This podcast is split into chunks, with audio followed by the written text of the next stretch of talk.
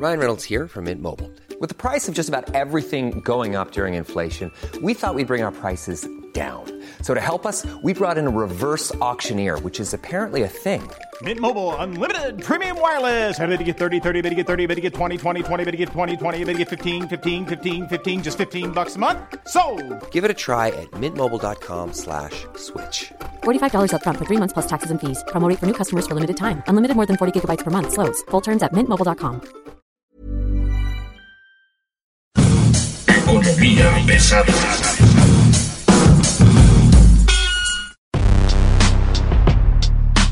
¿Cómo están ustedes? Muy buen día. Mi nombre es Luis Carriles y están ustedes llegando a PGenomics, Economía Pesada. Estamos en la primera semana de enero de 2020, del 2020, y me acompaña Enrique, Enrique Hernández. ¿Cómo estás, mano? ¿Qué tal? ¿Cómo les va con esta cuesta o bajada de enero, no? Porque ya no sabemos qué es. Hay dos, tres datos importantes que hay que tomar en cuenta. Uno, fueron advertidos desde, desde diciembre de los incrementos. Usted sabía, si estuvo atento y por supuesto fue una persona responsable y con absoluto control de sus gastos, sabía perfectamente que todos los incrementos que iban a venir en enero. Lo que hoy tenemos en la mesa es la declaración de Alfonso Ramírez Cuellar, diputado de Morena, eh, uno de los probablemente los que mejor conocen el tema de economía en el sector de en el partido y bueno, él, mismo decía que había un incremento del 30% en el pan y la leche y los básicos. Incluso él tendría que conocer a detalle ese tipo de productos, dado que recordemos que él forma parte del Barzón. Formó parte del Barzón, el, par- el Barzón de los pobres, que le llamaban, porque el Barzón de los ricos es lo que hoy conocemos como Fobaproa. El, el Barzón de los pobres, él estaba dentro de eso porque se suponía que él venía del grupo de sector agrícola. Agrícolas, ¿no? sobre ellos todo tenían norte. créditos agricult- ellos tenían créditos de agricultura del Bajío y de la zona de Jalisco y hacia Sinaloa. Entonces, bueno, él conoce esto y la verdad es de que el incremento en 30%, estamos hablando en proteína, ¿no? Estamos hablando pro huevo, carne, pescado. Pan, ¿no? El bimbo y, Y luego en el resto de las de la cadena. Hay un efecto en la cadena, por supuesto, como todos lo sabemos. Esto es de economía básica y bueno, él mismo reconoce 30% de incremento en los básicos. No, y además es- esperemos que también con todos los fríos que ha habido en el norte del país, seguramente algunas legumbres, al- algunos otros productos vegetales van a... Van a empezar a pegar, sí. Sí, sí, sí. El, el- toda la zona de Sinaloa, por ejemplo, es este productora de, bueno, es una exportación sobre todo. Pero el tema es que mueve el mercado y al final el, el del día- mismo aguacate, ¿no? Que, que viene la producción de alta demanda de Estados Unidos en, en este mes, en, en- sobre todo por el Super Bowl. por el Super Bowl, sobre esa Hay una, hay una economía del, del- del oro verde, le llaman ellos. El oro verde que se vende en Estados Unidos, miles de toneladas. Aproximadamente vamos a presentar bien los datos para que usted los tenga. Pero bueno, e- eso te provoca una inflación afuera y adentro. Entonces, bueno, tenemos una muy divertida escalada de precios. Tenemos un incremento en el precio de la gasolina de hasta 60 centavos por litro. Estamos hablando de que en un tanque lleno usted estaría pagando un litro y medio más. ¿no? Y de ese litro, y, y también estamos hablando de que el impuesto, el IEPS, que usted paga en la gasolina, usted paga por cada litro de gasolina 15 pesos de producto más 5 pesos de impuesto. ¿no? O sea, estamos hablando de una de las medidas más neoliberales impuestas desde la época de Margaret Thatcher, que era grabar los combustibles. Hoy tenemos que una cuarta parte del precio de la gasolina que usted le pone todos los días, o cada semana, o cada tercer día, a su taxi, su pecero, su carro de lujo, un- una parte es impuesto puro. No, y es un impuesto que podríamos definirlo como un impuesto ecológico o, es un impuestazo definido por decreto. y Es un que- impuesto de- de- definido por decreto. De- en la explicación que daba el año pasado el secretario de Hacienda, Arturo Herrera, era, eran impuestos malos. ¿no? Y tú dices, ¿cómo impuestos malos? Sí, es impuesto al mal, decía. Le ponemos IEPS a todo aquello que de alguna forma genera un, este. Contaminación, ¿no? ¿no? En este caso, pues a los cigarros, que también es- se le puso 40%, a las bebidas, este, a las bebidas alcohólicas, a los dulces y por supuesto a los refrescos. a, lo- a los refrescos, a las bebidas edulcoradas y por supuesto a los combustibles. Entonces, estoy hablando de que en el tema de la gasolina se combina con que pues le pega toda la cadena que consume esto. ¿Hay margen para bajar el precio de gasolina? Sí, por supuesto. Oye, también Cinco pesos. me llama mucho la atención este discurso de López Obrador en contra del sindicato petrolero, que sin duda forma parte de estas nuevas pues llamadas de atención que se dan desde el inicio de este año y también viene a colación algo que me llama mucho la atención, el ESME, cómo Andrés Manuel de repente dice que el único sindicato demócrata en este país es el ESME, pero que ya se lo acabaron. El SME es, es un sindicato sin empresa y ahora va a ser un sindicato empresa y entonces va a ser como una cooperativa nada más que no tiene a la enorme cantidad de gente que tenía antes y no tiene los enormes beneficios que antes tenía y ahora se comportan, como saben de qué se trata, pues se comportan peor que los peores patrones que jamás usted haya tenido. Me explico rápidamente. Acuérdese usted, Tegenomics es explicar un poco cómo funciona la economía desde la perspectiva de la 4T, ¿no? Entonces, ¿qué estamos viendo con el SME? Estamos viendo a un sindicato empoderado convertido en cuasi empresa, Es una empresa. ¿no? No porque no tiene una, una- no es una límite, ¿no? O sea, De hecho, tiene... opera como empresa, parece empresa, funciona como empresa, pero es un sindicato. Bueno, es que ya ni sabemos qué es, pero en realidad. Pero también recibe donaciones, entonces es como una fundación. Recibe donaciones, le dan cada dos por tres o terrenos, o activos, o negocios en marcha, o este y demás. Le regalaron hace poco una presa, muchos Le terrenos. dieron la presa de la Necaxa, creo. Nuevo ¿no? Necaxa, la La, donde. la- la presa de Nuevo Necaxa, la presa, la presa más antigua del país, la presa hidroeléctrica más antigua del país, con más de 100 años, de 110 años de funcionamiento más o menos, ahora es del ESME.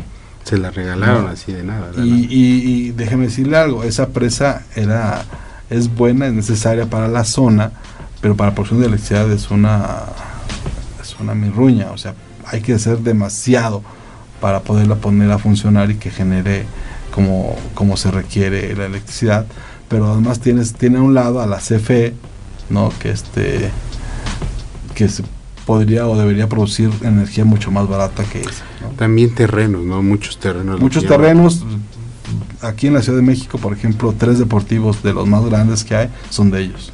¿Cuáles son esos? no? El del ESME que está en Villacuapa, ya lo, ellos lo usan para, incluso lo alquilan. Hay un campo, hay, hay varios campos adentro del, del, del deportivo, salones de fiestas este, y demás. El deportivo que está en Azcapotzalco también Sí. está, ya es de ellos. Y el de Ne- Necaxa, que está enorme. Eso es un, y algo que en algún momento estaba viendo era que Martín Esparza a finales del año pasado Martín Esparza, para quien no tiene, para quien tenga un poco de o requiere un poco de memoria, Martín Esparza fue el dirigente del sindicato que estaba al frente cuando Felipe Calderón decidió este desaparecer Luz y Fuerza el centro y que el servicio fuera lo prestara la Comisión Federal de Electricidad que en ese entonces estaba a cargo de Alfredo Elías Ayub. En algún momento este, se acercó mucho Martín Esparza al presidente y decía que mucho del interés eh, hacia el nuevo gobierno era que la 4T le estuviera comprando electricidad, la que supuestamente está produciendo a través de esta alianza que hizo con Mota Ingi, la portuguesa. Pero no nada más estaba ahí esa, esa parte de inversión, estaban haciendo una inversión en, en el, en el municipio de Cotitlán, en el Estado de México, eh, una, termo- una termoeléctrica, una cosa así, eh, estaba, no me La. Jorge Luque. La Jorge Luque, y además venden agua ESME, o sea, incluso tiene una estación de radio que se llama Radio ESME. Bueno, es, es, es, un, es un consorcio interesante el que se ha formado alrededor de lo que suponemos era un sindicato que además se quedó sin materia de trabajo. Pero además hay un tema legal eh, donde la dirigencia de Martín Esparza está en disputa con un grupo de trabajadores que dicen, no, tú ya no eras el secretario, tú no puedes ser secretario, porque los estatutos dicen que no puede serlo. Pero hablan Pues, de Se ha eternizado ahí. Pues ya es como el nuevo Romeo de Shams, ¿no? ¿O ¿Cómo podríamos definir? Pues ya tiene, pues ya tiene 10 años, no más. más, ¿no? No, ya tiene casi 15 años de dirigente del sindicato. Así, demócrata, demócrata, demócrata no es, ¿eh? Pues hablaban en su momento López Obrador que el ESME era el único sindicato demócrata en este país. Sale.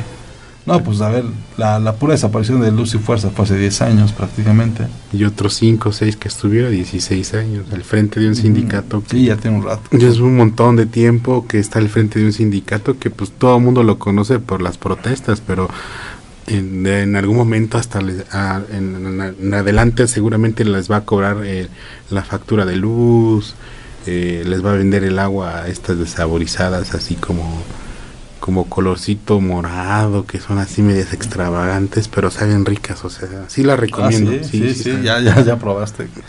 Eres un consumidor nato. Esperemos que ahí la cuesta de enero no llegue y que incrementen esos precios del agua. Es No, bueno, sube todo, sube, sube, cuando tú subes los costos de la energía, aumentas toda la cadena, o sea, cuando subes el costo de la gasolina, pues sube todo el, todo el resto del petróleo, todo, lo deri- todo el resto de los derivados, ¿no? Entonces, pues ahí.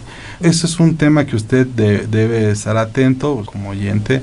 De la nueva economía de la 4T incluye, por ejemplo, un sindicato convertido en holding, ¿no?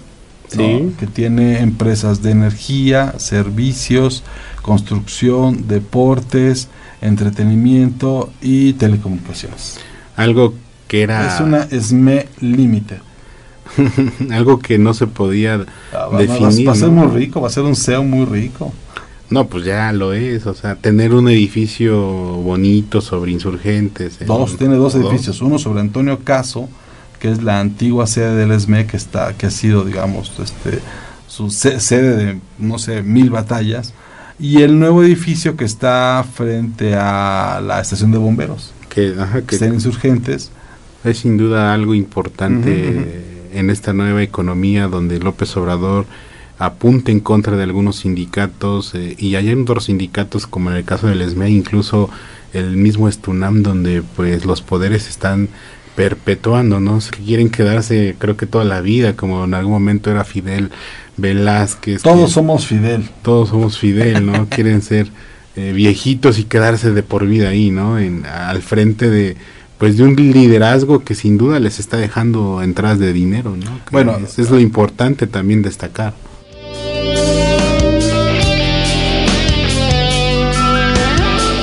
Pegenomics es un poco entender cómo está funcionando la economía en la 4T para con el resto de la población y hoy estamos explicándole un caso de negocios, ¿no? Quiero que se vea así, es un caso de éxito de negocio, ¿no? De la de la 4T donde pues un sindicato se convierte en una empresa, pero además es una empresa que es un holding con eh, ramificaciones en energía, entretenimiento, este, deportes, inmobiliario, inmobiliario bienes raíces, servicios y este hasta manufactura, ¿no? Y, y llama también mucho la atención eh, que a final de año López Obrador o inicio de año se juntó con el otro sindicato, ¿no? El SUTER, que, El SUTER, que sí. incluso le dio un espaldarazo muy importante, algo que se Al podía liderazgo, claro. que, que, que se podía decir que no que Son las nuevas viejas formas del sindicalismo. Oiga, antes de irnos, déjeme, déjeme comentarle algo rápidamente para que usted esté atento. Este, que este podcast le sirva a usted de advertencia de lo que viene. Y se llama SAT. Le explico rápidamente. Una de las medidas neoliberales más agresivas que se impuso desde Margaret Thatcher en los 80s fue el cobro de impuestos. ¿no? Entonces, eh, en la nueva 4T este, que tenemos, el cobro de impuestos es, este, ¿cómo decirlo? es duro y a la cabeza, ¿no? duro en la cabeza, ¿no? Y eso va desde la elección de quién va a ser, de quién va a estar a cargo. Bueno, le explico, ¿qué va a pasar? Si usted es una persona que tiene su dinero en la cuenta del banco y paga una tarjeta de crédito, su tarjeta de crédito, con dinero que proviene de su tarjeta de débito, este, cuando haya discrepancias entre el pago que usted hace a su tarjeta de crédito y, y el dinero que usted recibe en su tarjeta de débito, bueno, pues este, usted será requerido por el SAT, que le enviará una notificación donde le pide que explique por qué hizo eso, cómo lo hizo, cómo lo logró, o de dónde viene el dinero. y si es un ingreso, usted tendría que pagar más o menos 30% de impuestos. que es Y ese tres pesos de cada día. ¿no? tres pesos de cada 10 del ingreso. Entonces, si usted tiene cash, porque maneja ventas por catálogo, porque maneja este servicios este pequeña y mediana empresa, ¿no? Una peluquería, este zapatería y demás y mete ese dinero a su a su este a su cuenta y luego paga con su tarjeta de crédito, bueno, pues va a tener un lío con eso. Que es mucho que utilizaban, recuerdo en algún momento el que era presidente Canacintra, Sergio Rodiles, digamos allá como por el 2012, explicaba que él financiaba sus empresas a través de las tarjetas de crédito dado que los créditos eh, comerciales de la banca eran, eran, caros y no existían. Y que además eh, eran casi imposible que se los dieran dado el tamaño de empresa, ¿no? que les exigían garantías, les exigían respaldos financieros y que utilizaba este tipo de sistema para poder financiar y, impulsar su empresa. El deseo, estamos hablando de que se, se pretende incrementar hasta en un 25% por lo menos en el mejor de en el peor de los escenarios, los ingresos del gobierno federal vía el cobro de impuestos. Dos, se pretende eh, aumentar también la masa de causantes, no solamente tener a los a la gente que estamos en nómina y demás, sino todos aquellos que, se, que hacen sus trabajos, porque además haces la otra, el SAT cuando detecte ese tipo de operaciones de que tú pagas más dinero del que reporta tu tarjeta de débito a tu tarjeta de crédito, inmediatamente te va a incluir te va a dar de alta como persona física con actividad empresarial. No, y que además Raquel Buenrostro, ya, ya recordé bien su nombre, dado que también empezó a dar miedo con el SAT, eh, es una persona que viene con toda la facultad del presidente, ¿no? De llegar y dar golpe duro a, pues a esta evasión fiscal y no a ver no es evasión fiscal es este recuperación de cartera. Digo pero también hay algo más allá no a ver van contra todas aquellas personas clase media y clase baja que se dedican a vender por catálogo o a comprar rebajas y luego revenderlas o a comprar paca y venderla en los tianguis. Son medidas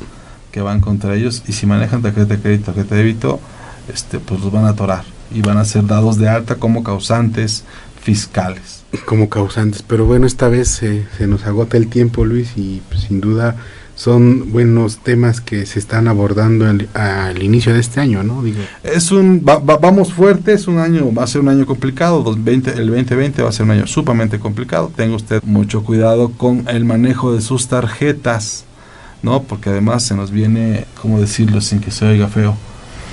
Una... Eh, El caos, una, una investigación completa sobre origen y fin de los recursos que usted tiene en su tarjeta de crédito y en su tarjeta de débito. En fin, esto es PGnomics, economía pesada, explicaciones de negocios de la 4T. Kikín, muchas gracias. Muchas gracias a todos. Hasta pronto. Hasta pronto.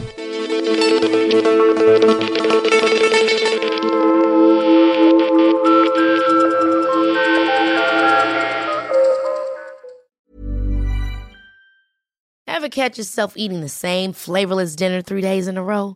Dreaming of something better? Well, HelloFresh is your guilt-free dream come true, baby. It's me, Kiki Palmer. Let's wake up those taste buds with hot, juicy pecan-crusted chicken or garlic butter shrimp scampi. Mm. Hello Fresh.